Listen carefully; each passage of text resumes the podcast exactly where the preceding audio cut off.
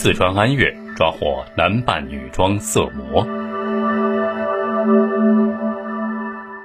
二零零一年二月，在四川安岳，有一个男扮女装、专门袭击单身女性、强奸妇女的恶魔。这个恶魔先后做下了十四起案件，并杀害了两名女中学生，最后被警方抓获。早在两千年八月的时候，四川资阳市安岳县出现了一个长发披肩的色魔。短短两个月时间里，这个恶魔猖狂作案五起以上，其中有一起案件特别恶劣，一对兄妹被这个色魔杀害，年仅十二岁的妹妹遇害之后还被强奸。那么，是什么样的一个变态色魔会如此猖獗的连续作案呢？就在两千年八月二十三号的时候，凌晨三点，当地一个十九岁的女大学生罗某在家里被人刺伤了肩部。后来，这个女大学生向警方报案说，当时那名歹徒要对她进行强奸，她极力反抗，结果那名歹徒持刀把她的肩头给刺伤了。仅仅几天之后，八月二十八号，住在不远处的肖女士被一个手持匕首的男子强奸。两天之后，八月三十号。又是同一个地方，有一个发廊妹刘某也被一个手持匕首的男子强奸。同样是仅仅几天之后，九月二号，就在隔壁街上一个茶楼当女服务员的夏女士，晚上下班之后回家的路上也遇到了这个蒙面歹徒。庆幸的是，因为夏女士冷静处置，再加上周围邻居路人及时发现，才没有给这个歹徒可乘之机。刚才说的这四起案件相隔时间之短，令人惊讶，最短的竟然只有两天时间。当地警方在接到报案之后，立即展开了调查。就在最后一起案件夏女士被袭击之后的二十天之后，也就是九月二十一号，这个恶魔又出现了，而且随之发生的是一起惨绝人寰的凶杀案。这起凶杀案发生的地点是在安岳县城里，被害者是一对正在读中学的兄妹，十七岁的哥哥被人杀死在房间的床上，而年仅十二岁的妹妹则死在屋外。兄妹两个人都是身中数刀。警方接到报案之后，立即封锁了现场，并且对两位死者进行了尸检。最令人气愤的是，十二岁的妹妹在死后竟然还遭到了强奸。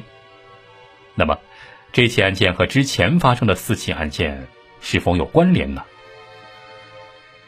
短短两个月的时间，安岳县城就发生了四起强奸案、一起凶杀案，凶手到底是谁？这一系列案件在当地引起了极大愤慨。事实上，当一个地方连续发生多起系列刑事案件之后，会极大的降低当地群众的安全感，并且还会造成不良的社会影响。这个时候，就是对当地公安机关办案能力的一大考验。如何快速准确的抓到歹徒，成为公安机关的工作重点。于是，安岳警方迅速成立了专案组，并把九二幺杀人案件定为地区督办大案。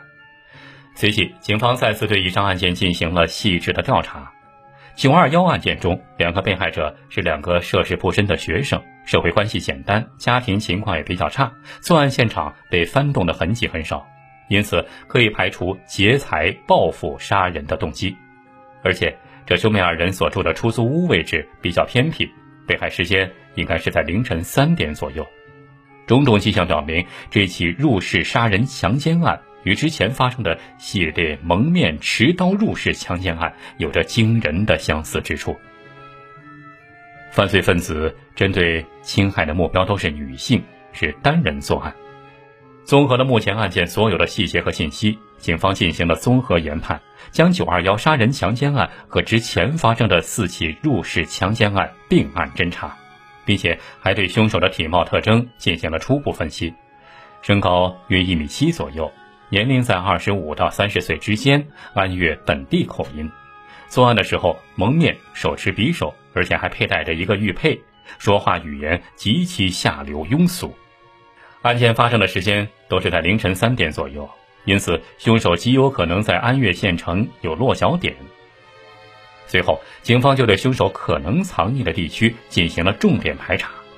但是，令警方惊讶的是，自从九二幺杀人强奸案件发生之后，凶手就好像人间蒸发了一样，连续几个月凶手没有再作案，而警方的摸排也没能找到任何线索。可就在专案组的侦查工作快要陷入僵局的时候，这个杀人色魔再次出现了。二零零一年二月四号晚上。当地一个居民蒋某和他嫂子晚上回家的时候，在路上被一名男子尾随在后跟踪。之后，蒋某被一名男子暴力袭击。所幸运的是，两个人激烈反抗，那名歹徒才没能得手。但让人意想不到的是，就在两个人遭遇袭击十分钟之后，距离案发现场只有十几米的巷子口，又有一名姓陈的女子被人袭击，而且还是同一名男子。陈女士被这名男子抢走了挎包，眼睛也被刺伤了。仅仅几天之后，二月八号，这名歹徒又出现了。安岳县城的一位刘女士在家里被这名歹徒强奸，家里的手机等财物也被抢走了。但是这次刘女士向警方提供了一个重要线索，说凶手在作案的时候戴了一副假发，假发是大波浪形。按照凶手的作案时间和作案规律，看来他再次作案的可能性很大。于是，警方决定主动出击，在他可能会出现的地方蹲点儿。果然，这一次警方就抓到了凶手。就在蹲点的当天晚上，一条偏僻的小街上，借助昏暗的灯光，远远过来了一个人影。一头长长的大波浪长发，看上去像是一个女的，但是仔细看去身材又不像。蹲点的警察就多了一些警惕，走上前去，果然和被害人反映的凶手特征非常相似。于是几名公安一拥而上，将他当场制服，把这个戴着假发的男人带到了公安机关之后，他交代了自己的真实身份。原来他叫江某辉，是安岳县岳阳镇人。早在1989年，因抢劫罪被判刑三年；1993年，因盗窃罪被判刑七年；2000年3月刚刚刑满释放。警方随后从他随身携带的挎包里搜出了蒙面用的布、塑料手套，还有匕首等作案工具。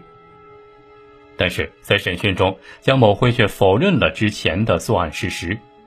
他只承认在2001年2月8号强奸抢劫过刘女士，但否认了2000年9月21号杀死肖某兄妹俩的事实。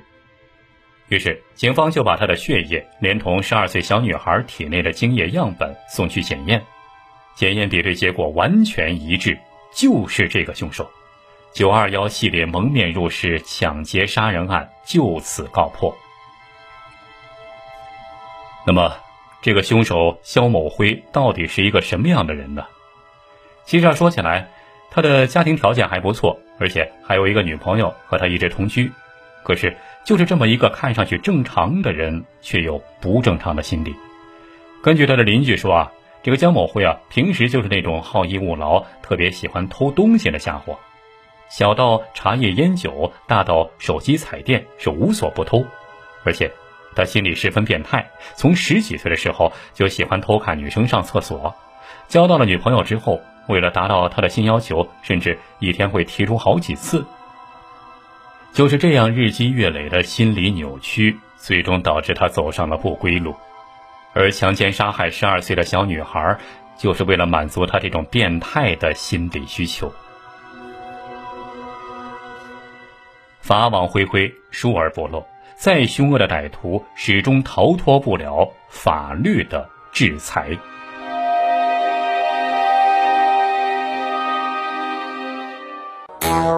欢迎关注老王微信公众号“老王奇谈”，奇妙的奇，谈话的谈，天天更新最新大案重案音频故事。